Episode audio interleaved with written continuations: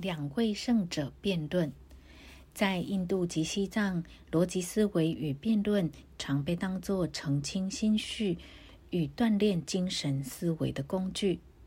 依照惯例，只要对方提出了更高明的哲学理论及更清晰的论点，辩论落败的一方会转化自己的观点，朝向辩论胜利者的一方。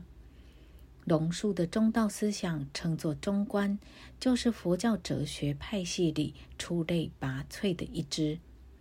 今天，在西藏佛教的寺庙与大学里，辩经仍一直是培养格西的一种最基本的方法。提婆是一位伟大的佛学班智达和英明学者，他是旷世无比的政务圣哲龙树的大弟子。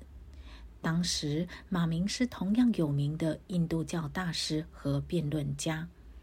有一次，马明向龙树挑战辩论，龙树派提婆代表他出战。为了帮提婆准备，龙树亲自做他的陪练，提出印度教的观点来进攻，而提婆则是佛教的见解辩护。老师对印度教有神论的哲学非常精通，以至于有时候他的弟子在训练的时候怀疑他的老师实际上是个印度教徒。辩论的日子到了，提婆也准备好了，他已经掌握双方的论点。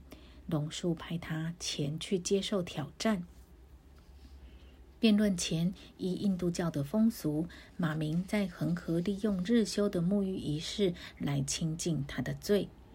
这时，提婆走下河岸，把一个装满粪尿的金壶给马明看，然后开始很恭敬地刷洗壶的外表。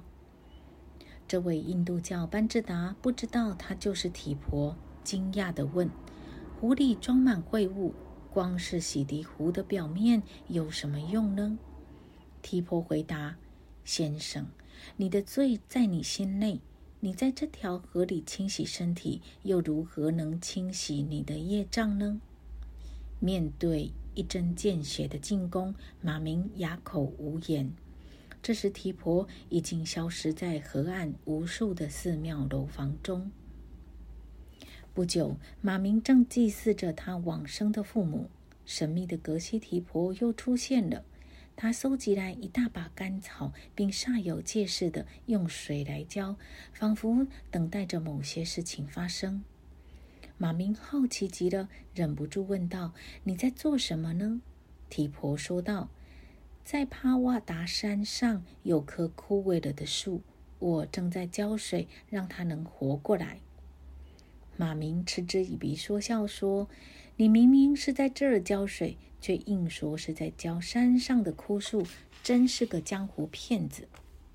提婆安静的回答：“同样的道理，你的祖先过世很久了，早已投生他方，你现在祭祀他们有什么用呢？”马明开始怀疑这个人的真正身份。